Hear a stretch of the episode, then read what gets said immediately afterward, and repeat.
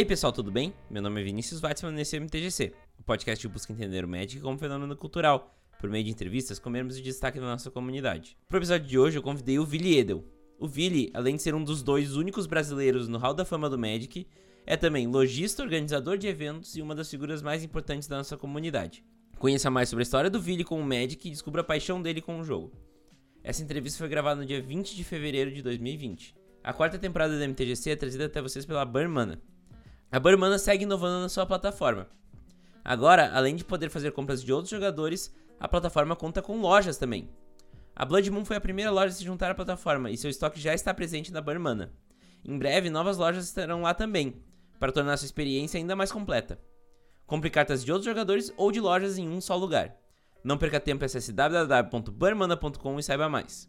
Vocês sabiam que tem um Twitter feito somente para anunciar quando tem um novo episódio do MTGC? Ele foi feito para que você possa ativar as notificações dele e ficar sabendo sempre que sai um novo episódio. Vai lá em twitter.com.br mtgcpodcast e assine logo. Você pode seguir o podcast também no Instagram e no Facebook. É arroba mtgcpodcast. Você gosta do podcast? Então escreve um e-mail para podcast.mtgc.com.br e conte um pouco mais sobre como é a tua experiência com o MTGC. Isso é muito importante para que eu conheça vocês e saiba como consomem o podcast. Estou esperando seus e-mails. Gosta do MTGC e quer ajudar o projeto a se manter vivo? Agora você tem uma ótima opção para fazer isso. Você pode dar valores a partir de um real no Padrim ou no PicPay do MTGC. É só acessar www.padrim.com.br/mtgc ou pesquisar por MTGC Podcast no PicPay e doar o valor que você achar que o MTGC merece. Ainda por cima, temos retribuições exclusivas para quem apoia o projeto. Inclusive, os padrinhos da categoria Aprendiz de Usa para cima têm seus nomes citados no MTGC. Diego Leão Diniz, muito obrigado pelo seu apoio ao MTGC. Agora, fiquem com a entrevista.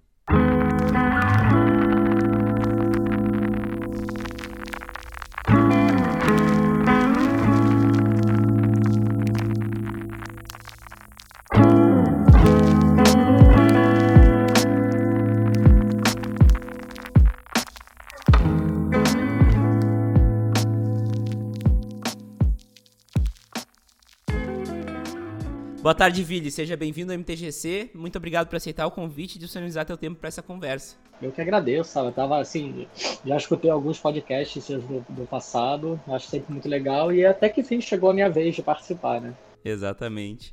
Bom, para começar então, se alguém não te conhece ainda, eu queria que tu te apresentasse, falasse um pouco mais de ti e teu papel na comunidade do Magic. Bom, eu jogo Magic há mais de 20 anos, bem mais, na verdade, quase 25. E já fiz um pouco tudo no Magic. Eu já fui, obviamente, um jogador super casual. É, já fui simplesmente um colecionador de arte que eu gostava mais de Magic. Já fui jogador competitivo até que cheguei ao ponto profissional. Joguei profissionalmente durante quase 15 anos.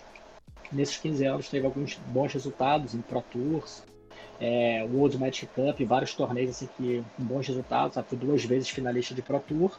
E esses resultados e mais assim, a participação assim, acho que assim, a gente sempre treinei muito com os brasileiros, sabe? A gente sempre jogou junto, sabe? Sempre tive envolvido assim de certa maneira com organização de, de torneios também, então assim, desde antes de ser lojista, hoje eu tenho uma loja de Magic, eu já organizava assim torneios e pré-release e PTQs assim por conta própria, assim, na época do Rio de Janeiro que não tinha loja. E depois, por conta disso tudo, acabei sendo é, votado no Hall da Fama alguns anos atrás.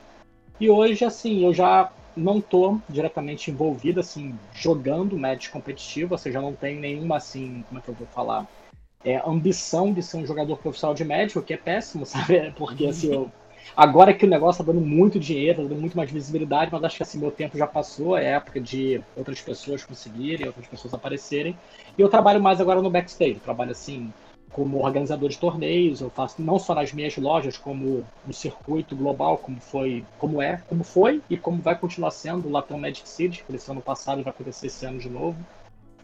É, então é isso, sabe? Hoje assim, eu já participei de, fiz de tudo um pouco no Magic, juiz, Acho que de todas as coisas, a única coisa que eu não fui foi podcaster e, e, alterador de carta. Acho que qualquer outra coisa, assim, eu já fiz, já fui streamer, já escrevi artigos, já fui juiz de torneio, já fui organizador, já fui jogador. E hoje, assim, eu, basicamente, assim, eu tô nessa parte, assim, de por trás dos panos do médico competitivo e, obviamente, assim, com negócios meus, assim, profissionais, assim, de ter as lojas de Magic. A gente hoje tem loja em três regiões do Brasil. Se tu quiser, pode dizer quais lojas são, Vili, não tem problema. A gente tem aqui na, na capital São, na capital paulista, a gente tem a Bazar de Bagdá, a principal, que é de Santana, Zona Norte, foi a primeira loja, e a daí foi crescendo. É, além dela, a gente abriu há pouco tempo uma filial na Zona Sul da capital paulista, que é em Moema, abriu há pouco mais de dois meses. A gente tem também uma participação na Inside Games, que é uma loja, a principal loja de Brasília, e uma outra loja também que é a Mulligan, que fica em João Pessoa, na Paraíba. Além disso, a gente acabou de também é, pegar uma participação na loja Powerline de Campinas, então a gente vê que agora está expandindo um pouco para o interior paulista também. Legal demais, legal demais ver essa expansão para o interior. Eu, como jogador no interior do Rio Grande do Sul, eu, eu acho muito legal ver uh, isso chegando mais no interior. Mas, enfim, isso é um assunto para um outro episódio inteiro. Sim, com certeza. Eu queria então traçar primeiro o teu, o teu perfil de como jogador e saber de início onde tu se criou, de onde tu tá falando agora, qual a tua ocupação e como o médico entrou na tua vida. Bom, é, eu sou do Rio, então assim, eu vivi meus 35 primeiros anos de vida no Rio. Aprendi a jogar Magic lá durante o meu segundo grau, hoje tem outro nome, acho que é ensino médio, talvez. durante o ensino médio eu aprendi a jogar. Eu aprendi a jogar assim, ouvindo RPG, sabe? Então, assim, eu jogava bastante RPG e ia em muitos encontros de RPG, que é uma coisa que eu não sei nem se existe ainda, mas assim, naquela época era muito comum, sabe? A gente tinha quase todo mês um encontro, assim, assim, uma mini Comic Con, assim, só de RPG, esses encontros de RPG internacionais, que tinham pessoas de D&D que vinham pro Brasil, enfim, um monte de coisa. E num desses encontros de RPG, eu vi um pessoal assim, jogando jogo de carta, que na verdade nem era o Magic, era o Spellfire. Um jogo assim, finado, que é baseado em Dungeons and Dragons. Tem um acho. baralho aqui. é, então, exatamente. E aí eu joguei um pouco de Dungeons and Dragons, só que assim, é, depois assim, de tentar, eu não tinha ninguém para jogar. Assim, eu comprei os decks, eu ensinei meu irmão a jogar, ficava jogando eu e ele. Aí uma hora ele enjoou e não tinha mais com quem jogar. E aí no encontro de RPG seguinte, eu procurando jogadores de Spellfire, me falaram, ah, ninguém mais joga esse jogo não, a gente tá jogando isso aqui agora. Aí eu vi que era o Magic. E o Magic, assim, me arrebatou assim, bastante rápido, porque eu sou um jogador, eu sou uma pessoa, assim, natureza, assim, muito competitiva, assim, sabe? Então, assim, eu gosto de competir em tudo. Eu sou o cara que, sei lá, joga banco imobiliário, quer ganhar. Até no bingo, que é uma coisa só sorte, fazer de tudo para ganhar, essa coisa toda, pegava várias cartelas, enfim. E, e no RPG, eu era aquele jogador, para quem joga RPG vai entender, aquele jogador chato, que quando eu estava jogando, que eu não era o mestre, eu fazia de tudo para tentar tirar todas as vantagens possíveis, uhum. para vencer o jogo. Um jogo que na verdade ele sabe que não tem vencedor, né, para quem joga RPG. E quando eu era o mestre, assim, minha vontade era matar todos os jogadores e mostrar assim que o na, na minha aventura ninguém se criava e quem mandava era eu. E aquela coisa competitiva, assim, e aí, assim, eu joguei por muitos anos, assim. E, e, era uma coisa competitiva que não tem sentido ser competitivo, né? E no médico eu consegui, assim, usar esse meu drive positivo, então eu comecei a jogar um mês depois, eu tava jogando um torneio, eu tinha um baralho de quase 80 cartas, sabe? Era basicamente todas as cartas que eu tinha em casa, não sabia que existia sideboard. E obviamente fui jogar, perdi todas as partidas. E aí a partir daí eu fui aprendendo lentamente, na época a gente não tinha a, a informação que a gente tinha hoje, então era muito difícil assim, aprender a jogar é, aprender estratégias melhores, assim, não tinha base, era o começo da internet, então dependia de revistas impressas, tinha a Inquest, a Sideboard, e pouquíssimas livrarias no Rio importavam, então eu esperava assim um mês inteiro para ver se chegava a revista, para ver a estratégia dos jogadores, enfim. Eu comecei nessa e assim, minha relação com o Magic é, é basicamente essa competitiva. Hoje, assim, obviamente, se eu gosto muito de jogar, então mesmo assim, sem ter muita ambição competitiva, eu obviamente gosto de jogar torneios, só que assim, eu já não quero ser aquele profissional que vive disso, a coisa toda. Eu jogo torneio assim mais para me desafiar, para testar o meu baralho novo contra um ambiente mais competitivo. Então eu jogo muito online. É, Magic Tabletop, por ter essa vantagem de ser do Hall da Fama, eu tenho umas vagas assim vitalícias pro Pro Tour. Então assim, sempre que eu tenho alguma vontade, que eu de vontade, pô, estou sentindo falta de uma coisa competitiva. Eu vou lá, vejo umas férias, vejo uma passagem barata, tento viajar com o Pro Tour e me testar um pouquinho. Eu voltei agora de Phoenix, já não jogava há algum tempo, eu fiz Day 2, sabe? Tinha um resultado assim razoável. É, fiquei ali no meio do bolo do Pro Tour, de quase quatro das pessoas, fiquei ali em santo um pouquinho. E assim, é sempre gostoso, sabe? E hoje eu jogo muito mais leve, sabe? Eu jogo assim muito mais para me divertir do que essa obrigação de ganhar essa coisa toda. E hoje eu já estou em São Paulo. Me mudei alguns anos para cá por conta dos negócios, da loja, coisa toda. É, o, a cena de match competitiva, assim, os jogadores, ela diminuiu bastante no Rio, assim, infelizmente. E a minha esposa ela teve uma proposta da empresa dela para ser transferida para São Paulo e a gente conversou, falei, pô, talvez seja a hora de a gente ir, eu consigo melhorar os negócios lá.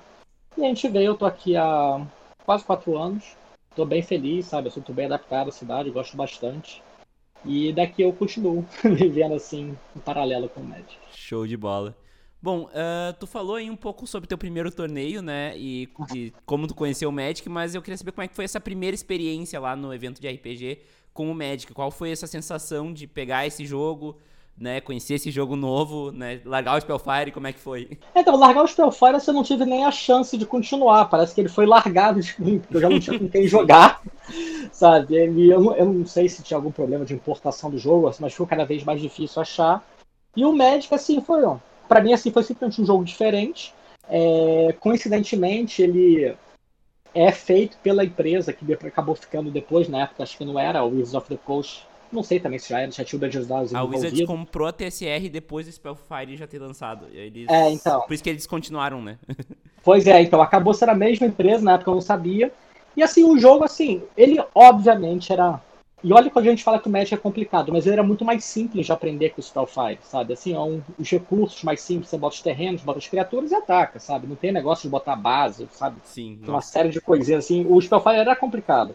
Então, assim, foi muito mais fácil aprender o Magic e eu voltei para casa, óbvio, peguei dinheiro, tudo o dinheiro que eu tinha, fui numa livraria, comprei uns boosters. Eu lembro que o meu primeiro booster foi de Homelands e, é, e foi muito engraçado, porque a loja ela tinha boosters de quarta edição, borda preta, que foi a primeira edição em português, ela tinha boosters de Ice Ages e tinha booster de Homelands. E eu e acho que eu fui lá e comprei os Homelands porque eram mais baratos, sabe? Então, você viu, eu podia estar rico hoje, cheio de carta cara, assim, boa, não, então os Homelands cheio. E assim, tanto que a minha edição favorita até hoje é o Homelands. Eu gosto do lore Muito da bom. história, da coisa do Sengir, do castelo. Então, assim, toda vez que eu vejo assim alguns eventos assim umas cartas assim de Homelands assim Minxa, Barão Sengir numa liga diferente eu sempre compro assim para minha coleção pessoal eu gosto bastante. Mas assim, a adaptação foi muito rápida. Eu já sabia o Spellfire então eu comecei a jogar isso. E o Magic tinha uma coisa que o Spellfire não tinha. Ele tinha torneios ele tinha ranking. Uhum. ele tinha na época era o ranking Elo que, que precedeu o o ranking de Planeswalker Point que hoje já nem hoje existe mas assim é totalmente né? irrelevante. É, então não tem mais função, já não tem baile, não tem nada. E assim, e é aquela coisa, para quem é competitivo, tudo que você quer é um jogo organizado, digamos assim, no sentido da palavra de alguém organizando as competições. Então a gente tinha torneio, tinha isso. Eu fiquei sabendo que ia ter um nacional, sabe? Eu falei, caraca, um nacional. Na época eu nunca tinha viajado para o exterior. Então eu soube que o campeão nacional ia viajar, na época os mundiais eram todos em, em Seattle ainda ia pra Seattle com tudo pago. Eu falei, caraca, é minha chance de viajar, sabe? E acabou que assim, foi muitos anos depois, quando eu comecei a jogar, quando eu comecei a ter resultados, foi a maneira como eu conheci o mundo, sabe? Eu não lembro alguma vez que eu tenha viajado na minha vida, sabe? para fora da América do Sul, principalmente, que eu fui algumas vezes ali pro a região de Argentina e Chile, de carro, Argentina e Paraguai, Uruguai, de carro mas que eu tenha viajado que não tem alguma relação com o Magic, sabe? E passaram assim. E desde essa época que eu aprendi a jogar, que a gente tá falando ali de 96, mais ou menos, até o meu primeiro Pro Tour, que foi em 2000, que foi um Pro Tour que eu joguei uma vez, e depois fiquei mais 5 anos para jogar o segundo, que foi só em 2005. São quase 10 anos, tirando esse Pro Tour do meio. Eu consegui meio que realizar esse sonho de começar a conhecer o mundo por causa do Magic. E assim, por conta disso, até na época eu eventualmente tive que largar o meu emprego, porque eu peguei na época um nível que era o equivalente a hoje, o pessoal jovem, que era como se fosse ser da MPL hoje. Tá? Na época não existia MPL, existia o Platinum, existiam umas coisas diferentes. Então assim, eu peguei o nível máximo no Magic e eu comecei a ganhar mais do que o meu salário, bem mais, pra falar a verdade, simplesmente para viajar o mundo e jogar Magic. Então, assim, uma pessoa de 20 e poucos anos é muito difícil pensar racionalmente não, porque nessa empresa eu tenho uma carreira promissora. Não, não. Você vai pensar, pô, eu vou. Naquele mesmo ano que eu, é, naquele mesmo ano que eu larguei, eu conheci Suíça, Tailândia, Polônia, Japão, sabe? Assim, é uma coisa assim, bem irresistível. E é uma coisa que assim, que meio que tá diminuindo hoje em dia com a regionalização dos eventos, né? Uhum. Verdade. Bom, vamos para umas perguntas um pouquinho mais rápidas. Eu queria saber como tu se define como um jogador de Magic. Olha, eu sou um jogador assim, bem competitivo, se a gente entrar nessa parte, aquela parte do time, Johnny, uhum. Spike. Spike. Eu sou o Spike, na verdade, o bem competitivo. Mas ao mesmo tempo eu gosto de jogar só com baralhos que eu consiga interagir com o meu oponente de alguma maneira. Ou seja, eu não gosto de baralhos que eu jogo sozinho, por exemplo, pensa num combo, hum. ou numa coisa assim muito unidimensional, pensa num super agro, uma coisa assim, sabe, que um burn, por exemplo, talvez seja uhum. isso, é super agro, é uma coisa que tem uma dimensão só. E também não gosto, não sou um jogador muito passivo, eu gosto de tentar propor o jogo. Então, é uma coisa que me afasta um pouco, por exemplo, de decks de controle. E aí eu arrumei minha casa ali no mid-range. No BG. E você né? acaba. É, exatamente, o BG acabou aparecendo depois. Eu, não... eu joguei muito assim de todos os tipos de mid-range, você pode imaginar. Boros mid-range, qualquer coisa mid-range, até as horas mid-range eu já joguei, já, já fiz top 8 no Nacional em 2005, que eram as horas mid-range. Porque assim, você consegue ser agro de vez em quando, você consegue ser controle de vez em quando, então eu gosto de ser essa pessoa que tem possibilidade. Uhum. E assim, uma comparação, por exemplo, para quem joga, por exemplo, League of Legends, a minha posição do League of Legends que eu gosto de jogar de jungle, porque você consegue meio que propor o jogo pelo mapa inteiro. Então você participa de tudo. Eu não gosto nem muito, por exemplo, de ser de suporte, que é uma coisa que fica lá no apoio, mais passivo, e nem, por exemplo, ser um, por exemplo, um AD Carrier, que é a pessoa que vai decidir o jogo. Eu gosto de Sim. ser a pessoa que dá o que anda o mapa inteiro, que pode tentar é, ter impacto no jogo de uma maneira completa. Legal, legal. Bom, e o que o Magic significa para ti? Olha, é, hoje assim, é uma parte assim da minha vida, sabe? É, faz parte de tudo, sabe? Hoje assim, eu diria que mais de 90% dos meus amigos, por mais que talvez não joguem Magic hoje, eles vieram através de Magic, sabe? É, então assim, ou já conheci jogando Magic, eles começaram a jogar Magic depois, ou jogaram e pararam.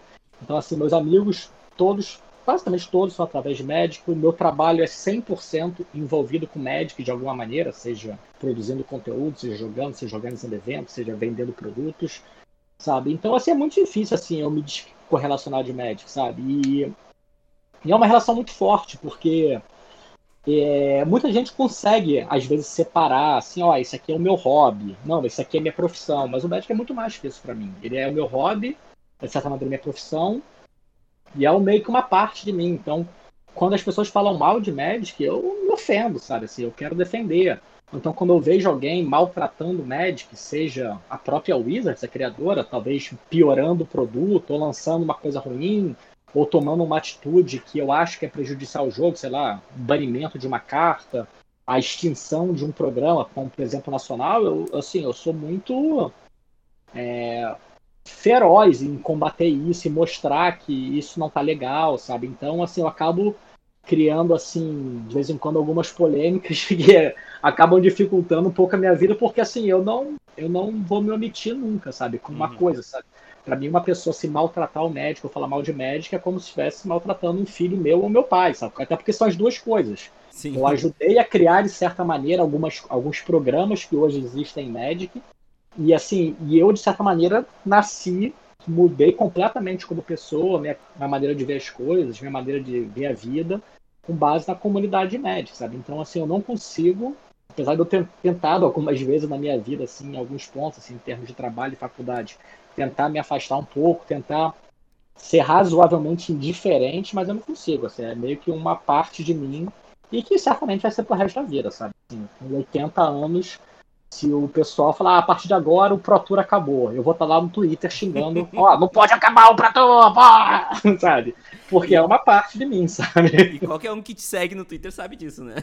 ah, sabe, assim, é porque, assim, é, nem todas as minhas opiniões, assim, são certas, é óbvio, assim, tem coisas, assim, que eu falo e depois eu vejo que eu ou falei uma besteira, ou eu tava mal informado, ou é uma coisa que eu sentia na hora, mas passou seis meses eu vi que eu tava errado, eu não tenho nenhuma vergonha de admitir isso, mas assim, é aquela coisa, sabe? Você tá mexendo com uma coisa que é parte de mim, sabe? Então, é, eu sou eu faço uma defesa assim muito apaixonada das coisas, sabe? Assim, não só assim do jogo em si, mas dos jogadores, do ambiente, de comunidade, sabe? Eu acho que que a Wizards, a criadora do jogo, assim, ela tem que entender assim o tamanho que o jogo dela chegou, sabe? É, é muito mais do que um jogo de carta que as pessoas compram, sabe? É todo um ecossistema da coisa ali. Você pode pensar, se você comparar com qualquer outro jogo, você não vai ter similar nenhum, sabe? Você pode pegar jogos, e eu vou ser xingado disso por pessoas que jogam, talvez joguem esses jogos, você pode pensar em qualquer jogo, você pode pensar em World of Warcraft. Tem muito mais jogador que Magic, sabe? Tá aí há não sei quantos anos, uma comunidade super apaixonada, eu falo porque eu joguei isso, eu fui raid leader, fui a coisa toda procurando seu primeiro servidor, acabar com uma raid, a coisa toda. Mas se o World of Warcraft acabar amanhã, eu não sei se. Assim, óbvio, vai ter muita gente impactada, mas daqui seis meses ninguém vai lembrar, sabe? As pessoas vão seguir em frente. Se o médico acabar amanhã, eu não sei o que pode acontecer. Sabe? Eu não sei. Provavelmente toma conta, né? Pois é, eu acho que a comunidade vai só, ó, acabou, então beleza, a gente vai fazer o jogo por, pela gente aqui. Vamos criar o jogo, vamos bater na porta de uma empresa que imprima cartas, vamos fazer nossas próprias cartas, vamos fazer. Sabe, eu não sei. Eu acho que a comunidade pega para si o jogo, por exemplo. Uhum. E a gente teve card games que acabaram recentemente e ninguém sentiu falta, sabe? Ninguém é. assim, óbvio que sempre sentiu, mas o próprio WoW Card Game teve uma iniciativa brasileira, o Battle Sims, que ele fez bastante barulho, que era mais um negócio super legal, um card game brasileiro, baseado em heróis, assim, do mundo Marvel, ali, DC, não sei se foi DC. Era Marvel, Marvel, era Marvel. Marvel, né? E assim, fez muito sucesso, tinha muita gente que adorava, acabou, as pessoas reclamaram, xingaram, passou um pouquinho, ninguém mais lembra, sabe? Ninguém, óbvio, ninguém sendo relativizando a coisa, sabe? Mas assim, as pessoas sobreviveram, sabe? E o Magic, eu tenho minhas dúvidas do que aconteceria. Eu acho que seria uma coisa, seria, teria um impacto maior na bolsa de valores que o coronavírus. E tu sabe que o Spellfire, ele até hoje é mantido pela, pela comunidade, então acho que seria algo até parecido. Sim, não, não só o Spellfire, tem vários outros. Outro dia eu, eu tava na loja de Moema e tinha um pessoal que queria fazer torneio de Jihad, que é o card game de Vampire. Nossa. Sabe? E esse aí, nem, assim, não teve nenhum sucesso que o Spellfire teve, sabe? Ele entrou numa época ali que tava tão uma modinha, teve card game de tudo que você possa imaginar lançaram de Vampire e até hoje tem gente, não, vamos fazer um torneio, porque a gente achou no eBay uma box de não sei quantos dólares, antiga, o original, lacrada, a gente compra e faz um torneio. Então, assim, a comunidade segura, sabe? Uhum. Só que uhum. nenhum desses chegou perto do tamanho e da longevidade que o Magic chegou, né? Exatamente. Bom, vídeo, eu quero te perguntar até um pouco sobre isso que tu falou, de, de tu se importar muito com o jogo. Eu queria saber as tuas percepções sobre os caminhos que o Magic tá tomando. E ultimamente tem sido caminhos muito muito claros e muito, né, até diria radical, assim, a mudança que rolou nos últimos tempos, né? É, eu acho, eu achei assim que a principal mudança foi aconteceu quando lançaram o Arena, né? Mesmo na época tava no beta ainda de ter essa parte de um torneios feitos no Arena com prêmios muito maiores do que a gente jamais viu no tabletop e de ter uma liga do Arena, eu acho que assim a intenção foi ótima, tá? É, inclusive assim na na criação, assim, no desenvolvimento do primeiro projeto da MPL, eu fui um dos consultores assim convidados que participaram, né? Porque eles convidaram três pessoas assim da comunidade de na época profissional ainda de jogadores profissionais para dar vários palpites. E assim, eu estava lá dentro, sabe? Então eu vi que todas as intenções eram boas, todas as intenções eram de certa maneira de fazer o Magic, que a gente chama o Magic Card Game Físico, Tabletop, e o digital crescerem juntos, ser uma coisa positiva um para o outro. Só que infelizmente a execução foi muito ruim, sabe? É... Várias coisas aconteceram muito estranhas. Por exemplo, é por que, que a gente vai deixar de lado um nome tão potente, tão forte, tão positivo como é Pro Tour? Por hum. que, que a gente vai acabar com a World Magic Cup que tem Eu um... adorava esse torneio. é, é, o meu favorito. Foi o torneio que eu mais gostei de jogar na minha vida. Apesar, eu fiz top 8 em uma e top 16 em outra, joguei duas vezes. E assim, e eu valho esse top 8 para mim, que a premiação financeira é baixíssima se comparada a um Pro Tour. Uhum. Eu gostei, eu tive muito mais prazer e muito mais felicidade do que, por exemplo, o Tapete Pro Tour, sabe? Então, para mim, é um torneio assim que foi um erro acabar. E ele é o torneio mais importante para 68 dos 72 países que jogam Magic. Sabe? Isso já, a gente fez uma pesquisa assim na época, porque desses 68, pelo menos 50 países não tem GP, não tem nada, sabe? Então esse era o grande torneio que eles assistiam por ano, que eles competem de, você pega o time da Bolívia, ela compete absolutamente de igual para igual com os Estados Unidos e com o Japão. Tem um time da Bolívia e um time americano. Não é que nem no Pro Tour, que você, quando tem um jogador, por exemplo, boliviano, pode ser qualquer outro, pode ser Peru, pode ser Malta, pode ser uma série de outros países. Você vai ter um jogador. Uhum. E americano você tem, por exemplo, no, no Pro Tour Fênix, a gente teve 300 jogadores americanos e 3 brasileiros, sabe? Então, assim, quatro brasileiros, na verdade. A disparidade é imensa. E isso para um evento que era para Américas. Então você tem 300 americanos, 50 canadenses, tinha 20 e poucos latino-americanos, esses 20 e poucos tinham quatro brasileiros, sabe? Então Nossa. a diferença é desproporcional. E assim, obviamente, as pessoas que acompanham, que torcem para esses públicos não, não é, valor, vão a querer assistir esse tipo de torneio na mesma maneira que eles assistem a Copa do Mundo. Mas uhum. voltando ao, à pergunta inicial. Eu acho que assim, eles mudou muita gente, tá? É, da empresa.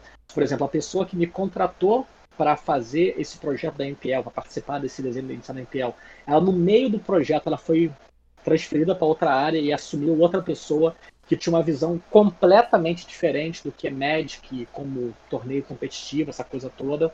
E aí, nesse meio tempo, veio, por exemplo, uma série de mudanças que, principalmente para regiões que não são, digamos assim, Tier 1 para Wizard em termos de vendas, que a gente está falando de América do Norte, Europa e Japão, ficaram muito desfavorecidas. Então entrou, por exemplo, a parte do, do contrato com a Channel Fireball para fazer todos os GPs. E, obviamente, a Channel Fireball tem um contrato que tem que fazer, sei lá, 30 GPs por ano. Por que eu vou fazer um na América do Sul, se esse GP, sei lá, dá menos dinheiro, dá, me dá um puta trabalho, dá dor de cabeça? Não, vou fazer mais torneios nos Estados Unidos, mais torneios na Europa. E aí os torneios aqui foram diminuindo. É, a gente viu, assim, é, uma visão muito, assim, pessimista, assim, para as lojas, para o torneio tabletops, com a extinção do circuito de PPTQ, que era um circuito que demorou para pegar, mas depois que pegou cancelaram, que não faz sentido. é, um cancelamento da World Match Cup e, consequentemente, do Nacional, que era o grande torneio local que as pessoas tinham por ano em grande parte dos países.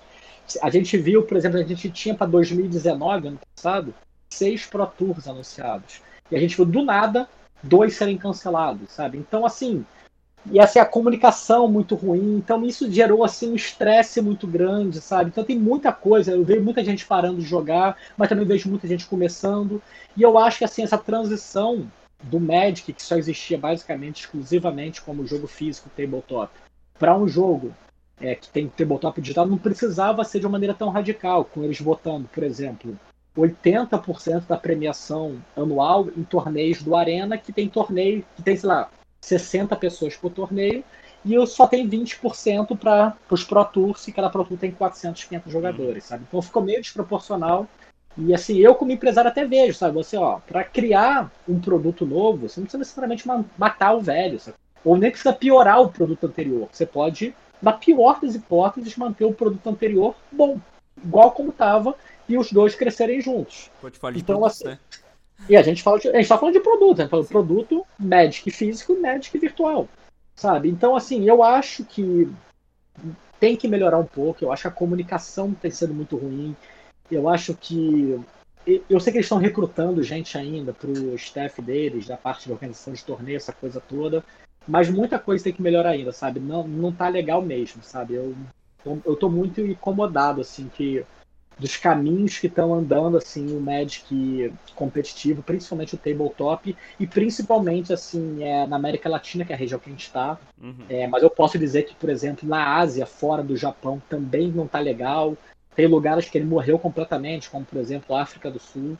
sabe? Então assim eu, eu fico preocupado e é com base em preocupação, por exemplo, que a gente começa a tentar fazer o trabalho pela gente mesmo, sabe? Então a gente meio que bateu na porta e diz, olha, eu quero fazer vocês acabaram com o nacional. Eu quero criar um nacional, eu entro em contato com as lojas, eu faço todo o trabalho, arrecado dinheiro, dou passagem, eu faço tudo. Vocês me dão uma vaga no Pro Tour? Ah, damos. Então a gente criou o nacional que teve ano passado. Ah, o nacional foi legal, funcionou. A gente quer fazer isso na América Latina inteira.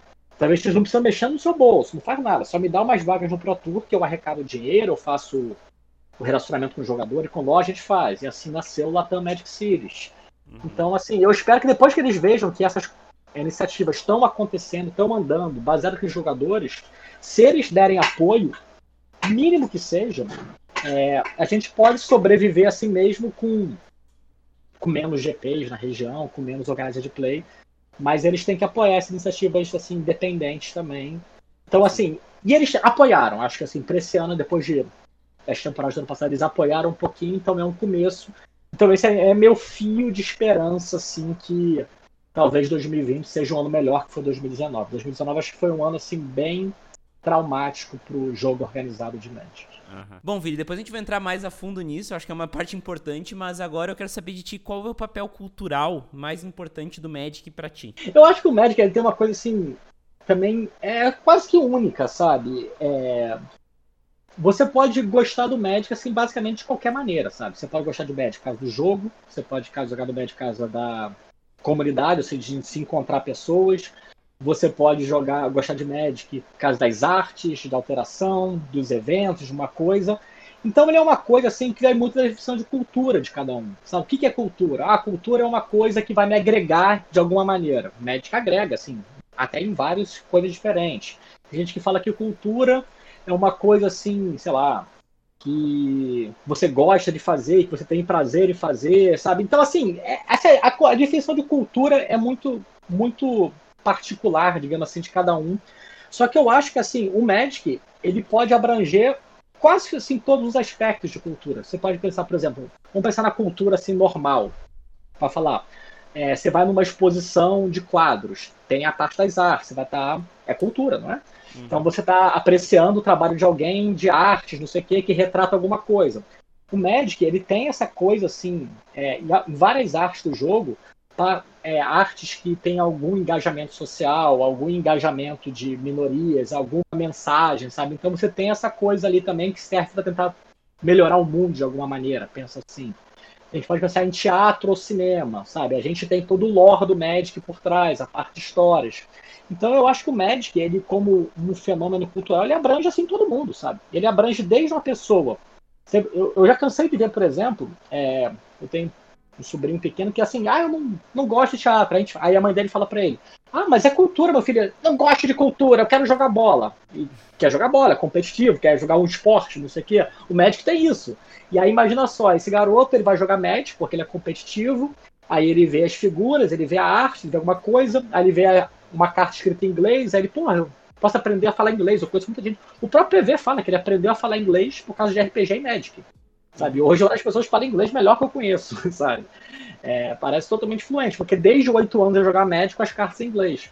Então eu acho que assim, o Magic ele, ele meio que avança em todos os lados assim, da cultura, tanto que, assim, e até para maneiras estranhas, é, uma das coisas que deixa o Magic mais barato do que ele deveria ser no Brasil, e não é barato, é porque ele é importado como livro, sabe? Porque uhum. ali tem uma história, tem uma participação, tem não sei o quê, então ele entra com os benefícios fiscais de coisas que vêm agregar à cultura, o mesmo que vem para, por exemplo, importar livros né, didáticos. Então, é, é, é, bem engraçado, sabe? Assim, eu, eu, eu nunca tinha parado para pensar nisso, mas eu acho que ele, ele tem um papel assim que poderia ser mais explorado, talvez, sabe? Assim, pela proprietária do jogo e até pela própria comunidade.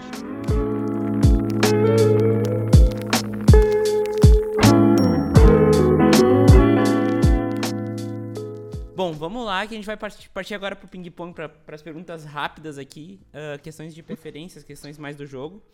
Uh, quero começar com uma pergunta que eu acho que é mais fácil de responder, que é qual a tua cor preferida? Preto e depois vermelho porém sempre pareado com verde de alguma maneira. É, então a segunda seria qual cor ou cores tu juntaria com essa, com essa cor, mas é o jundão então. É, é assim, é porque assim, o preto é a minha cor favorita, sabe? Aí eu gosto, o preto ele pareia muito bem com o verde, que eu gosto de fazer, mas pareia bem com o vermelho, e às vezes você faz a combinação de três cores, aí assim, o preto e o verde, mas qualquer coisa tá lindo. Uhum. É o BGX, né? É, exatamente. Uh, tu tem uma carta que seja a tua carta preferida? Tenho, Crowworm. Eu amo Crowworm.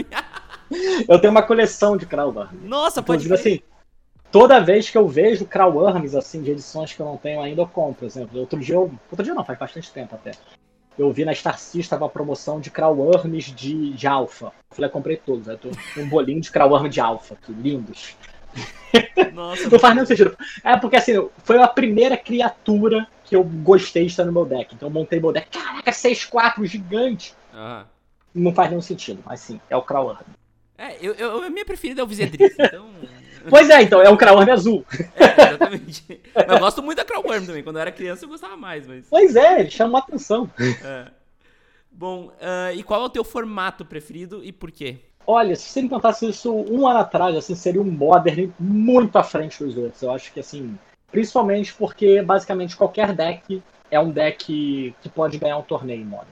Sabe? A gente teve GP Modern e ganho por Merfolk e ganho por deck que matava no turno 1. Uhum. Porém, depois que lançou o Modern Horizons e essas séries últimos recentes, eu acho que o Modern meteu uma, uma porrada muito grande, sabe? E acho que meio que explica o declínio dele em popularidade no Brasil, apesar de ainda ser muito popular mas eu não tenho jogado mais Modern, então eu tenho gostado bastante hoje do Pioneer, Mas como é um formato muito novo, não vai ter bam, bam. Gostei bastante de jogar, mas acho que hoje eu gosto bastante de T2. Eu gosto assim, como eu sou um jogador competitivo, eu acabo jogando mais os formatos competitivos. Sim, é. é. e o T2 agora ele tá um pouco mais viável com a arena, né, pro povo em Não, geral. bem mais, bem mais. Assim, um tá pouco eu tô sendo bem eufemista, na real. É, sim. Mas assim, eu, é hoje assim, o, o deck que eu gosto assim é T2. Show. Qual o aspecto do jogo em si? Daí nós não estamos falando do que cerca o jogo, e sim do jogo, né, da parte mecânica.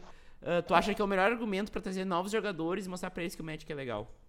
Eu acho que, por incrível que pareça, é o fator tem um quê de sorte, ou seja, um jogador iniciante ele pode ganhar do campeão mundial uma semana depois de ter aprendido a jogar. Uhum. Então, assim, tem aquela coisa de qualquer um pode jogar, pode ganhar, inclusive. E assim, e ele é um jogo que pode fazer qualquer coisa, sabe? É, você pode ser super agressivo, você pode fazer combinações de coisas esquisitas para ganhar o jogo de uma maneira totalmente não usual, que são decks de combo. Eu ganho por deixar minha library com zero cartas, eu ganho, sei lá, um ad que eu pago toda a minha vida, fico com 50 de vida negativa e te ganho, enfim, faz um montinho de coisa. É, então, essa, eu acho que tem pra tudo. A pessoa mais agressiva, mais controladora, mais isso, mais aquilo, então ele atinge todo mundo, sabe? Eu acho que é um jogo, de certa maneira, pra todo mundo. Show. Vili, tu joga Commander? Muito pouco, assim, eu não tenho um deck hoje. É, eu tenho um kit de pré-construídos. Na verdade, foi o segundo comando que lançou, se eu não me engano, em 2015. 13. Que eu guardo. É, foi 13. Então, é. foi 13.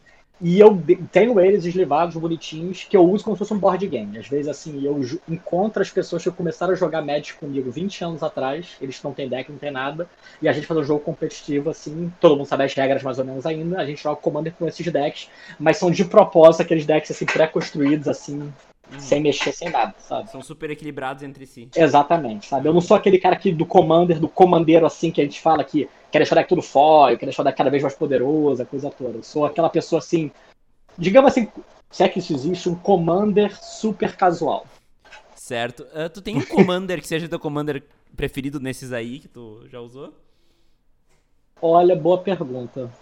Pior que não. Pior que eu joguei agora há pouco tempo. É, eu fui pro. Como é o nome do lugar que eu fui? Doha. Eu fui pro. O Flamengo jogou agora o Mundial, o mundial contra o Liverpool lá no Catar. E eu sou um flamenguista meio doente. E aí eu fui para lá ver o jogo. E aí eu descobri que tinha uma loja de Magic em Doha. E aí a gente foi lá, a gente pegou os commanders todos, sabe? Assim, eu adorei. Era o commander mais novo. E eu não vou lembrar agora o nome, porque eu sou péssimo em nome. Eu sei o que as caras fazem, mas assim, era o comando de dragão. Acho que é o de cinco cores lá. O é o Ur Dragon. Exatamente. Ah. Eu peguei um desse aí, matei todo mundo no mesmo turno, foi lindo, sabe? É a última, é a última lembrança. Foi a última vez que eu joguei comando, inclusive, em ah. dezembro do ano passado, isso. Foi, foi lindo. Muito bom, muito bom. Bom, Vili, então, para terminar essa sessão aqui, qual foi o momento em game mais engraçado, divertido ou marcante que tu te recorda? Eu vou falar de marcante, sabe? Assim, e não foi bem em game, sabe? Foi esperando assim um anúncio de um top 8, porque é, na na verdade, já tem ninguém mas eu vou falar do top 8, acho que esse foi o mais marcante. Assim, no Pro Tour Seattle, foi 2012. A gente foi quando eu voltei para o circuito, eu tinha ficado de 2009 a 2011 praticamente fora do circuito mundial.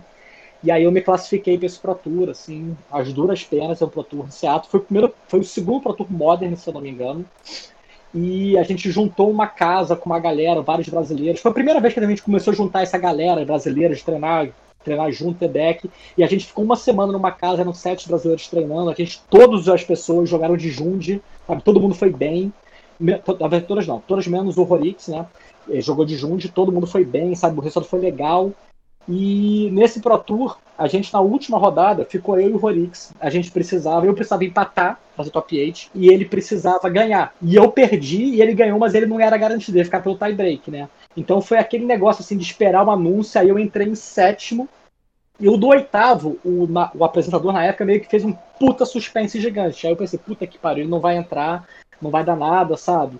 E ele acabou entrando no oitavo, foi uma puta emoção. Foi a primeira vez que a gente teve dois brasileiros assim que eu lembro, assim, que não seja um torneio de trios, né?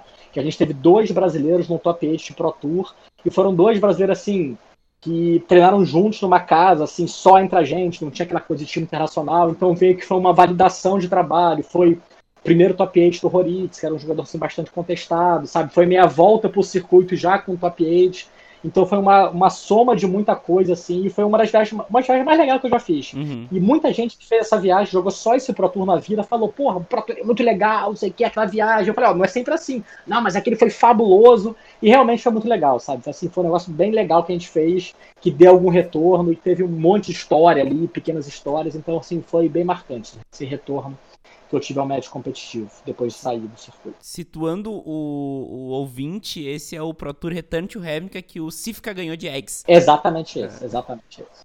Inclusive eu perdi pro Sifka durante o suíço, né? Uhum. E o Horix perdeu pro Sifka no top 8. Bah, é verdade, tá aqui. Ele tava de Affinity, né? E tu de Jundi. Ele tava de Affinity, exatamente. E esse, inclusive, foi o primeiro Pro Tour que eu acompanhei.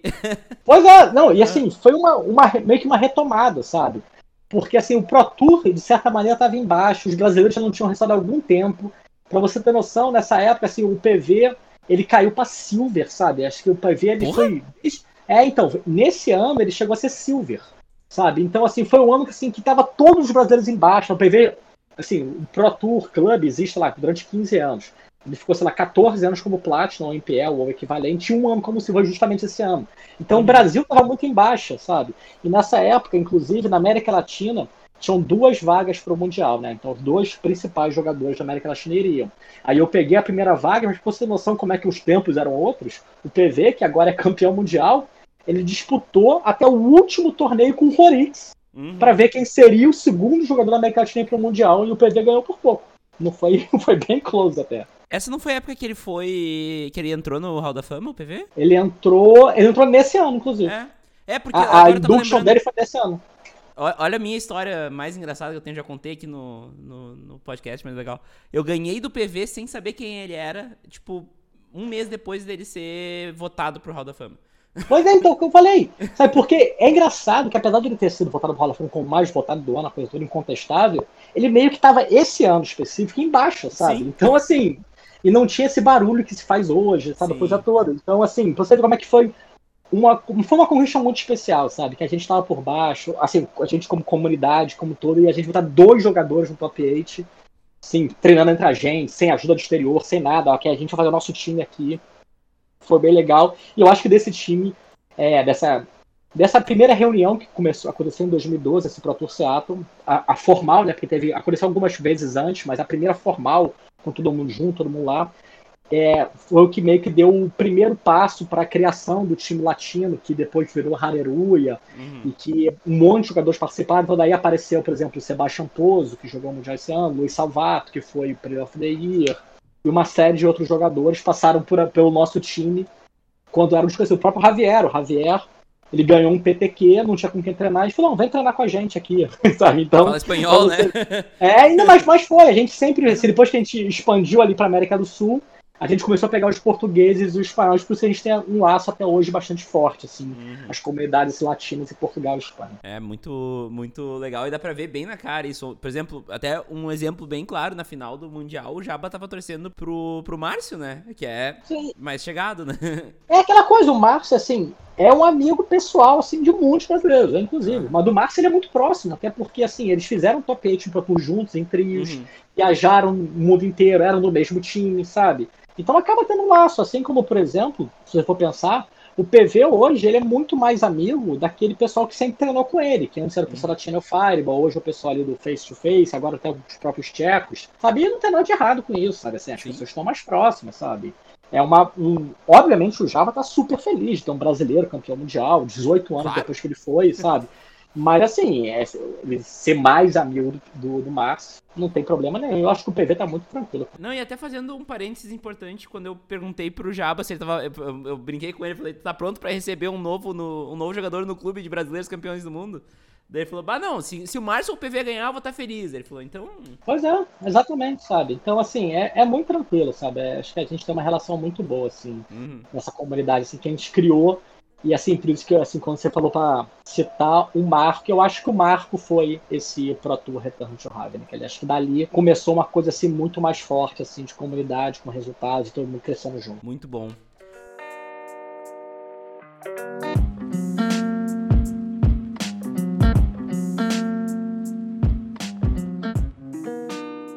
Bom, Vili, agora vamos fazer uma partezinha aqui. A gente já falou muito sobre, sobre ti, sobre as tuas experiências, mas eu, eu quero falar sobre algumas coisas mais específicas, assim, uh, tuas, né, da tua carreira e também agora na, na parte mais de empresa e de backstage, né? Uhum. Mas eu quero começar te perguntando uh, como é que. Qual que é o sentimento que tu tem quando tu é eleito pro Hall da Fama do jogo que tu dedicou tua vida inteira? Eu acho que assim, foi bem surreal. Até hoje eu não tenho. Eu não. Eu não acredito muito que eu sou no Hall da Fama, sabe? Assim, eu acho muito estranho, sabe? Porque. Assim, apesar de eu, de eu ter noção, assim, durante vários anos da minha vida, assim, eu fui um jogador assim, entre os melhores do mundo, assim. Mas assim, eu não, não tenho, por exemplo, uma longevidade nem perto, por exemplo, do PV, do Vargas, enfim, uhum. desses pessoais, desses monstros, assim eu não sou um gênio, digamos assim, nenhuma área do jogo, eu não sou um gênio criando deck, eu não sou um gênio de jogo técnico, eu não sou um gênio do Limited. Quase todo mundo roda fama tem uma área que ele é um gênio, sacou? Eu sou no meio meio tempo, sacou? Então eu fui muito mais assim de trabalho, de esforçar, de treinar, de dar tudo que eu tinha para isso. Uhum. E assim, eu até hoje assim, eu não acredito muito que eu sou, sabe? Eu eu fico assim, eu tenho meio que aquela síndrome do impostor, sabe? Que às vezes passa assim um ano. Será? Às vezes assim eu acordo assim meio um dia assim mais amargurado, digamos assim. Eu penso, será que essa eleição fosse hoje eu seria votado de novo? sabe? Então assim, eu fico com aquela coisa, sabe? Mas ao mesmo tempo assim, cada vez que eu vou num evento, eu converso com as pessoas, tanto da Wizards quanto os jogadores, Brasil e fora, eu vejo assim que eu fiz alguma coisa boa, sabe? Assim, em termos de ajudar de certa maneira a comunidade, de bons resultados, de criação de decks, sabe? Então, assim, é um negócio assim bem surreal. Eu acho que é uma coisa assim que, para mim, certamente foi a coisa mais importante que aconteceu assim na minha vida. Eu não falo nem assim em termos de Magic, sabe? É, eu realmente assim é uma honra, é uma, um misto assim de conquista, de honra, com tudo que não, não tem como descrever, sabe? Assim, não é aquele papo assim, ah, é indescritível. Realmente é indescritível. Eu não sei como é que é sabe? E, e, e, aquela coisa assim, não me mudou em nada, sabe? Eu continuo sendo aquele defensor apaixonado do Magic, comunidade, do formato, do, da história do jogo, de certa maneira.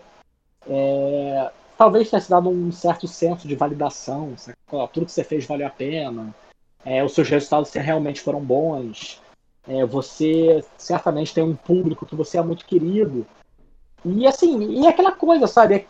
Quantas pessoas no mundo podem dizer que de uma comunidade, assim, a Wizard diz que mais de 20 milhões de pessoas jogam ou já jogaram Magic, sabe? Tem esse número altíssimo. Você é uma das 50 melhores da história, sabe? Que tem ali aproximadamente 50 pessoas no Hall da Fama. Quantas pessoas, assim, no esporte brasileiro, seja qual for a modalidade, pode dizer que um momento da carreira ele foi o segundo melhor do mundo, como eu cheguei a ser algumas vezes, sabe? É, tanto em ranqueado, no, ou alguma coisa do, em resultado de torneio, ou em Players Club, sabe? Então é uma coisa assim que quando você pensa na dimensão, é uma coisa muito grande, sabe? E provavelmente uma coisa que eu só vou ter.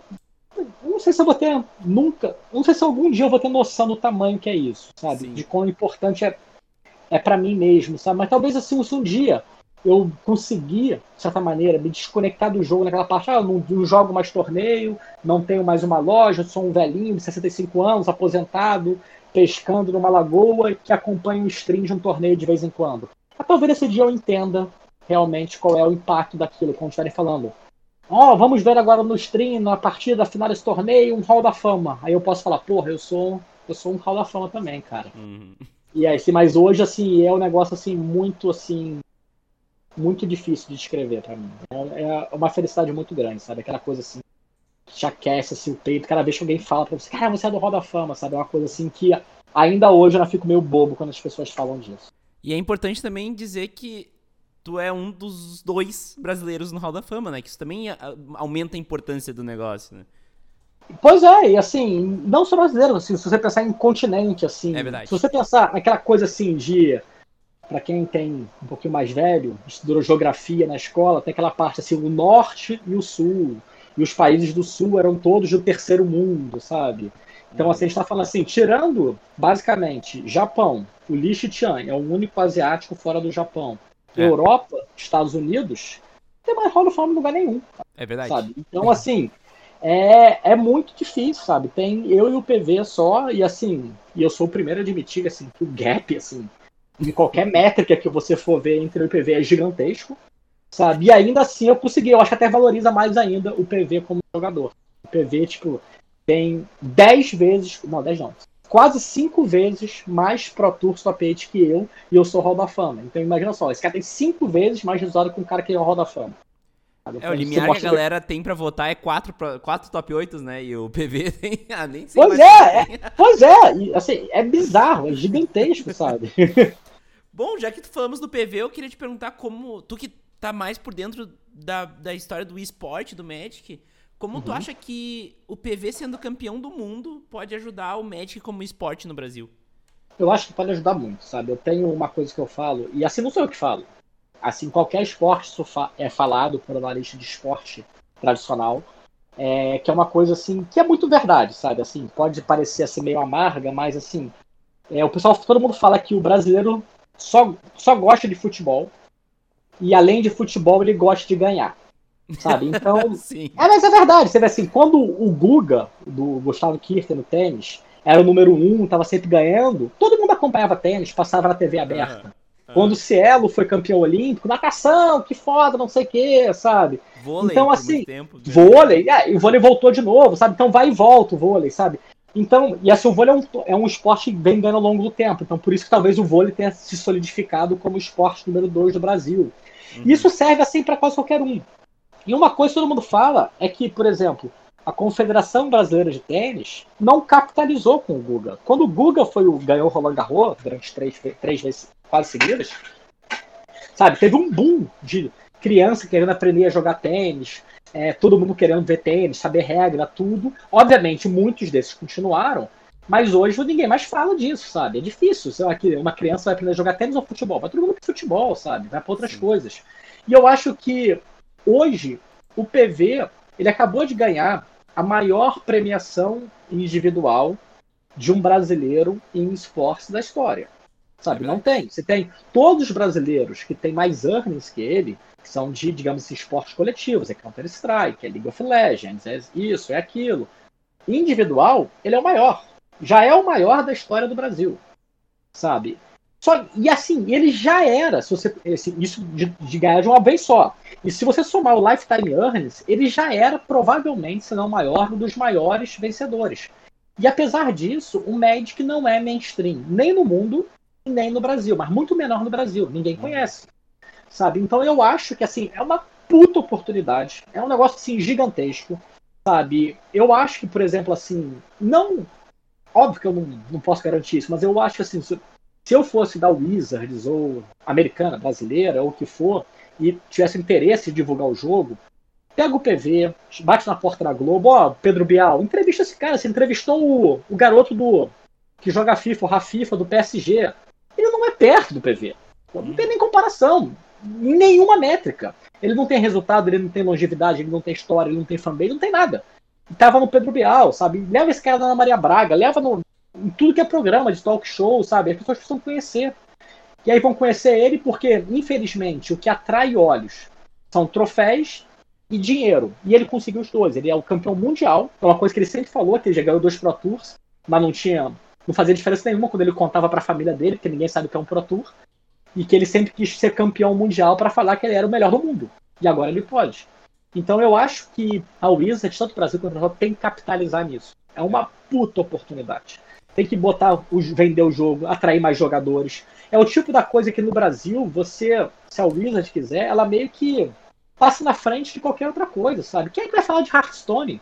Que o Brasil não chegou nunca nem no top 8 de um Mundial na BlizzCon. Acho que, se eu não me engano, eu posso estar errado, tá? Uhum. A gente nunca teve um brasileiro nas finais presenciais da BlizzCon, no Hearthstone. A gente teve até em outros jogos, sabe? Então, e no Magic, que é um jogo de mais história, de mais tempo, que paga mais, a gente tem um campeão mundial. E a gente entra no ESPN, Esports, no eSport TV, tem várias matérias de Clash Royale, de Hearthstone, de, tinha de Artifact, agora tem de Runeterra. Por que, que não tem de Magic? Sabe? Então, é a hora de capitalizar isso e catapultar o jogo, eu como bom flamenguista posso falar, para outro patamar, sabe? Vamos para outro patamar, que é o... E digo mais, é o patamar que o Magic já devia estar. Chama o Bruno Henrique. Pois é, outro patamar. Vamos para lá. Porque é a hora, sabe? A gente tá com tudo alinhado para bater lá. Uhum. Bom, Vili, uh, até falando essa coisa do esporte, sim, a gente vê muito que tu.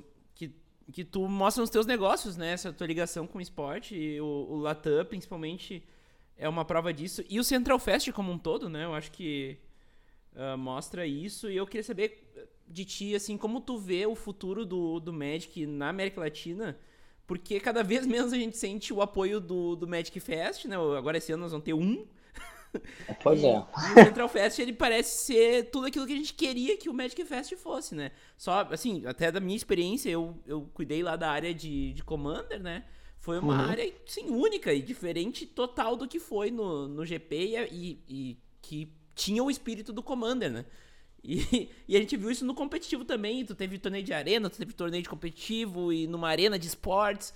Como é que tu vê esse futuro próximo, não é? É esse ano, né, que nós estamos falando, uh, dessa relação do, do GP Magic Fest com o Latam Central Fest, né? Olha, é, eu acho que, falando do, do GP, eu acho que o Latam acontecer da maneira como foi, de ter o feedback que ele teve, e principalmente com os recursos financeiros que a gente tinha para fazer o evento, foi meio que um puta alerta para o GP. Você pode ver que o GP, para quem acompanha as redes sociais, ele tem melhorado quase tudo.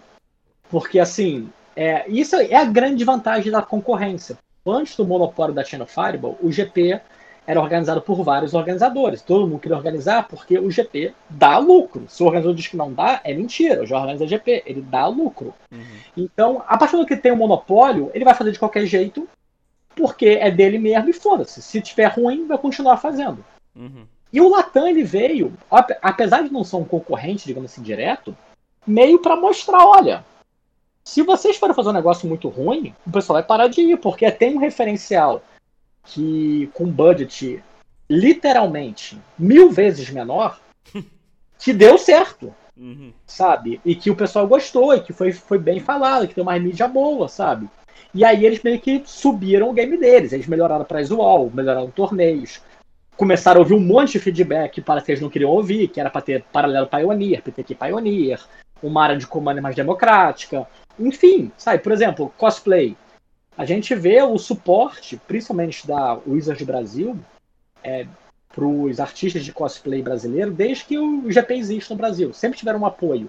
Uhum. Mas nunca tiveram um negócio tão mainstream como teve no, no Latam Series, no Central Fest, que era um concurso de cosplay no palco, filmado. Parou o torneio, vamos todo mundo olhar para isso, sabe? Uhum. Então, assim, é o tipo de coisa assim, que é diferente, é, não é difícil fazer, não custa muito, e que é um puta. agrega muito, sabe? Então, eu acho que assim, só do Latam existir o GP vai melhorar. Dito isso, eu acho que a tendência, se a gente for comparar, assim, você falou que eu acompanho muito esportes, eu acompanho mesmo, sabe? Porque eu acho que é, o Magic é muito novo nesse meio, digamos assim, e a gente tem que aprender com as pessoas que já estão nisso há mais tempo, as pessoas que já fazem isso com sucesso, e a gente tem que pegar. Ó, isso aqui o cara faz no League of Legends, no Counter-Strike, no Fortnite, no Free Fire, funciona, eu vou tentar adaptar isso aqui.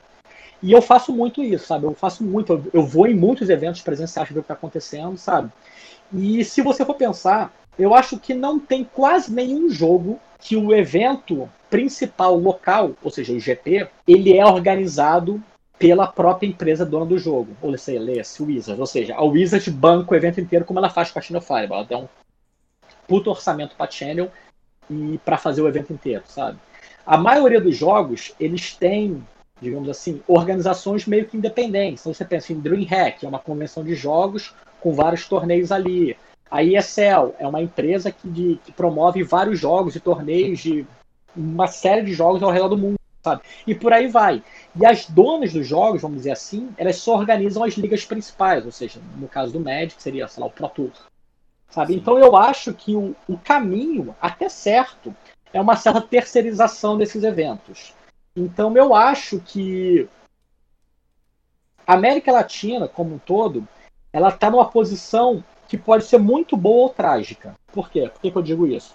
Se a Wizards tem, se ela vai seguir com esse modelo, que eu acho que é a que é a tendência de terceirizar esses eventos, dar um pequeno apoio financeiro, que é a verba de marketing que alguns eles têm, faz esse evento, faz não sei o que, a gente dá vaga ao Pro Tour, que é uma, mais ou menos um modelo do Latam, obviamente eles não dão quase nada financeiro para o Latam, mas assim, pensando num valor maior, uhum. e a, organizadores locais tocam o torneio, eu acho que mesmo que a gente não tenha o Magic Fest ano que vem, ou que tenha só um, inclusive, a gente pode ter uma série de eventos independentes. Então, pensa no Star City Open, eventos maiores, mais robustos, dando vaga, uma atração, uma coisa assim, meio de comunidade mesmo, que vão ser até melhor do que ter um GP e mais nada.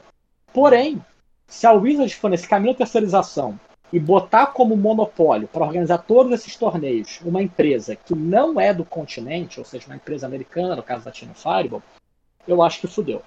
Uhum. Vai dar merda, porque Imagina só, eu pego um monopólio de Grand Prix. Eu tenho que fazer. Eu, Vili, moro no Brasil, tenho que fazer 30 Grand Prix no mundo, sabe? Fazer um Grand Prix, eu fazer um Grand Prix na Nigéria é foda, cara. Eu não sei, não sei como é que são as leis, eu não sei de fornecedor, não sei de nada, sabe? Então, assim, a minha zona de conforto é fazer onde já, já teve GP antes, fazer onde fez, sabe? Então, assim, quando você tem um monopólio, e principalmente quando você está numa zona de conforto numa região, tendo que atender o mundo inteiro, a tendência é você não olhar para o resto do mundo e nem tentar inovar e fazer coisas novas. Uhum. Um paralelo para você, a gente pegou agora a Latam Magic Series desse ano agora. A gente vai fazer pela primeira vez um torneio assim que não é o nacional ou um PTQ de grande porte no Peru, sabe? Então assim a gente tem vai ter a Latam Magic Series, uma final lá dando duas vagas no Pro Tour, são dois torneios no final de semana, uma loja de Lima, sabe? Que é uma coisa para a comunidade local que tá fazendo uma puta diferença. A gente vai voltar a ter torneios ainda esse ano na Argentina, que a gente não tem GP lá há quase 10 anos, porque situação econômica toda, mas como é independente, como a gente quer fazer, a gente quer que cresça o médico no continente, a gente consegue fazer porque a gente está aqui. Sabe, uma empresa não é porque é a China, é uma empresa americana, francesa, holandesa, australiana, ela não vai querer se meter na Argentina, que é um mercado mais complicado. Ela vai fazer no safe, que é o Brasil e Chile. A gente não, a gente é daqui, a gente tem apoio local. Então, para a gente é muito mais simples, talvez, popularizar o jogo na região. Então, assim, eu rogo para que, de alguma maneira, se a Wizard quiser realmente terceirizar esses eventos assim ao redor do mundo, que seja alguma coisa organizada por empresas locais. Isso eu não estou advogando em causa própria. A gente tem organizadores de torneios que já fizeram GPs no Chile, na Argentina, seja no México, sabe, na Costa Rica, sabe? Pode ser qualquer uma dessas pessoas, porque eu sei que essas pessoas elas vão olhar para o mercado delas e não vão fazer um evento como parece que é o que acontece de favor numa região que ela não queria estar tá fazendo. É, inclusive tu vê uma capilarização e, e um atendimento do vácuo que, que ficou, né? Porque aqui em Porto Alegre surgiu o Bagual Anthologies, né? Que é voltado mais para Pauper sim, e, e Legacy. E, e Legacy, sim. É, mas é um, é, um, é um evento com side events, com main events, que junta a galera aqui em Porto Alegre. E ficou um vácuo, por quê? Porque a gente se acostumou a ter uh, ah, GP aqui. A gente teve dois GPs em quatro Sim. anos aqui, né? Então, do nada acabou, né? É, e inclusive é sentido fortemente pela galera que a minha cidade fica a 60 km de Porto Alegre. Todo mundo fica, pá, aquele GP foi muito bom, a gente foi de galera. Que daí a gente Sim. foi com os amigos, né? E todo mundo junto, não sei o quê. Rachou a gasolina do carro e tal, não precisa pegar um avião. então. Então, é, é essa que eu acho que é a grande coisa de você ter eventos espalhados, sabe? Eu fui uhum. muito contra quando escolheram para ter os dois GPs no ano passado, os dois em São Paulo. Eu revoltei. Dois, não, dois no Brasil já seria um absurdo. Uhum. Mas ok, o Brasil é mais fácil, é mais simples. Que faça São Paulo, Porto Alegre, São Paulo, Curitiba, São Paulo, Fortaleza, São Paulo, Brasília, faz o que for. Uhum. Dois em São Paulo já é um absurdo, sabe? É, dois no Brasil já é absurdo. Dois em São uhum. Paulo foi o cúmulo da preguiça e da má vontade, sabe? Então, assim, eu fiquei realmente, pô, sabe? Eu acho que assim, tem que ser daqui. A gente vai fazer agora torneios, assim, eu não sei nada do México. A gente vai fazer um torneio que é na divisa, o Latam Magic Series, que é um, um, torneio de expansão que a gente chama, que é como uhum. se fosse um PTQ subsidiado, sabe? Eles fazem um PTQ lá, mas como a comunidade é pequena, a arrecadação do torneio não consegue pagar passagem, né? Mas aí a, a organização do Latam paga a passagem para o campeão jogar o Pro Tour que é na fronteira do México com Guatemala, sabe? Então, assim, Sim. dizer que é, que é difícil é uma outra história. A gente vai fazer um em Montevidéu. Vai ter um Expansion Event em Montevidéu. Sim. Sabe? Porque é uma puta comunidade. Os uruguais invadiram o Latam da última vez. E ganharam várias vagas, né? Pois é, eu falei, esse pessoal quer jogar, esse pessoal, assim, tá com vontade. Então a gente botou um em Montevidéu. Uhum. Vai fazer em Lima, vai fazer Santiago. Ano que vem, a gente vai explorar um pouco locais no Brasil que nunca tiveram nada. A gente está falando de Espírito Santo, a gente está falando de lá pro alto na região Nordeste, sabe? Ali, Recife para cima, Recife, Natal para lá, sabe? Uhum. Então, assim, e é o tipo de coisa que só vai acontecer se alguém local faz, sabe? Esse que é, que é difícil.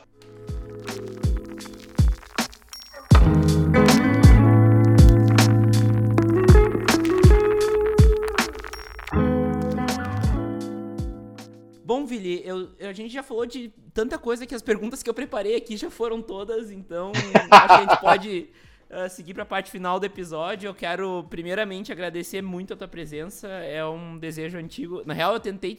Eu cheguei a te convidar em uma mention aberta no Twitter antes do primeiro episódio do, do MTGC entrar. E provavelmente tu não conseguiu ver porque foi no meio da muvuca ali e tal. Tu não, ah, pode ter, sido, pode ter sido. E assim, e antigamente eu não deixava a, os mentions abertos, assim, sabe? Eu não olhava, porque assim, dava muito. Sim. E aí agora, aí como eu abri o DM agora, fica muito mais fácil falar comigo, porque a pessoa manda direto no DM, opa, ali não tem como não exatamente, ver, sabe? Fica mais fácil de, eu encontrar as pessoas. E daí agora fun funcionou, então, um desejo antigo.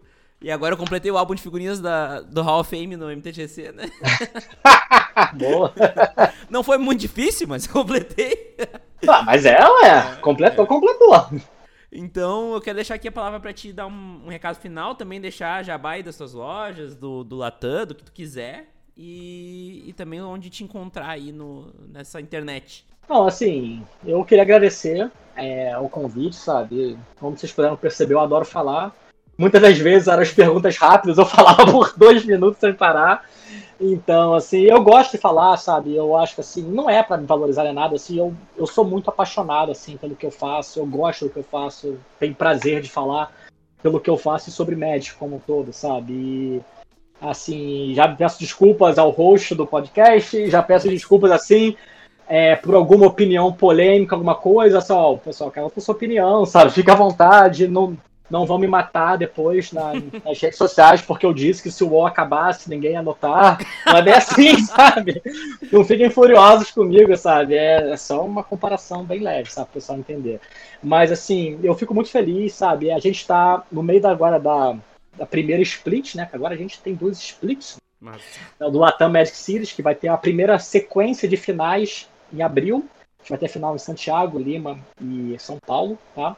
é, para se classificar para as finais. Assim, todo, se você joga Magic, basicamente em qualquer cidade do país que tem uma loja WPN, tá? Precisa ser WPN, as lojas aprovadas pela Wizard, com aquele padrão mínimo de qualidade. Você procura eles, quando é que tem um torneio do Latam Series, por que, que a gente não está tendo Latam Series aqui, que a gente dá um jeito de organizar. É um circuito que é feito para ser democrático, para todo mundo participar. Então, assim, você se classifica para essas finais, são torneios muito legais de jogar. O próprio Vini participou do último, não jogando, mas ali em volta, na parte de conteúdo é um, é um evento para todo mundo, é muito mais que um torneio, principalmente o do Brasil. Tá? É, a gente vai ter uma série de novidades a mais, sabe? A gente está muito empolgado para divulgar, só que como a gente tem alguma coisa contratual, principalmente como tem o apoio da Wizard, a gente tem que esperar toda, o, toda a aprovação deles, mas tem muito mais novidades para entrar, pequenos spoilers. A gente vai ter alguma coisa, digamos assim, parecida como uma Libertadores do Magic. Opa, online. legal! Exatamente, acontecendo online. E tanto, e uma, tipo uma Copa América também, a gente vai ter uma competição, assim, latina ali, Libertadores. Tanto de jogadores quanto por países, sabe? Oh, adorei, então isso tudo. Adorei. Exatamente. Então, assim, a gente está querendo resgatar alguns torneios que o pessoal gosta muito para ter. Isso tudo vai ser a partir do Latam, que é começamos agora a ser sabe, esse projeto maior, a se expandindo com muitas vagas. Então, é, os, os, torneios já estão acontecendo, eles vão acontecer até o final de março, os classificatórios, com as finais em abril. Então, se você joga médio competitivo, procure sua loja local e participe. Se quiser dar o feedback, me xingar, que eu falei que o WoW vai acabar, eu adoro o WoW, tá? É, mas não, não vem. É, você pode me achar no Twitter, arroba Bazar de Bagdá, tudo junto. Se vocês quiserem saber mais sobre o circuito, o Latam Magic Series, a gente tem um site oficial que é Latam Magic, tudo junto, né? latammagic.com. Ou você procura ali no Facebook, pelas redes, é, pela fanpage, tem Latam Magic Series no Facebook, vai achar, tira dúvida ali pela fanpage, o pessoal está bem engajado em tirar todas as dúvidas e explicar como é que funciona. Se você é lojista, como cadastrar sua loja, como marcar o torneio, essa coisa toda, tá?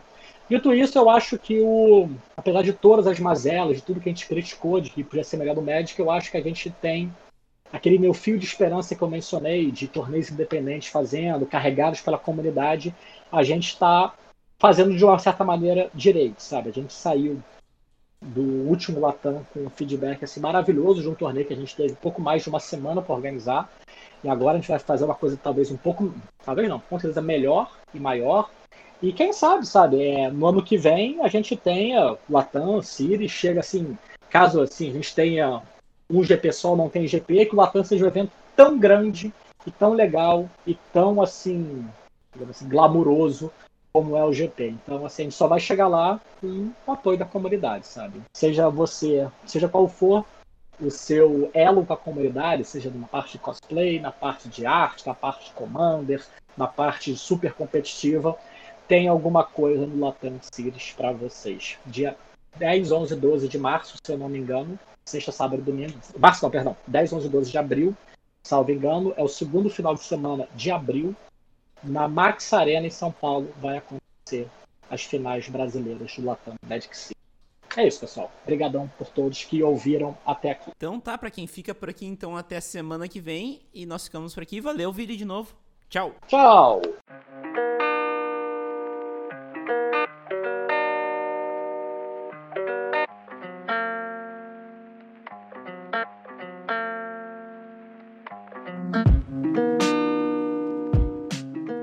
Você gostou desse episódio do MTGC? De onde veio esse tem muito mais. Conheça todas as entrevistas e assuntos já abordados por aqui, pesquisando por MTGC no Spotify, no Deezer ou no seu agregador de podcasts preferido. Se você quiser ajudar o podcast a continuar existindo, acesse www.padrim.com.br mtgcpodcast ou pesquise por MTGC Podcast no PicPay para doar o valor que você achar que o MTGC merece. Vamos conversar? É só mandar um e-mail para podcast.mtgc.com.br. Me conte mais sobre o que você acha do MTGC e traga seu feedback. Ele é muito importante para o trabalho continuar melhorando. Siga o MTGC nas redes sociais, Instagram, Facebook e Twitter é arroba MTGC Podcast. No Twitter você também pode me achar no arroba Vini Weitzman. Links na descrição, porque meu sobrenome é complicado e eu entendo vocês. Muito obrigado pelo carinho e pela audiência. Até semana que vem e tchau!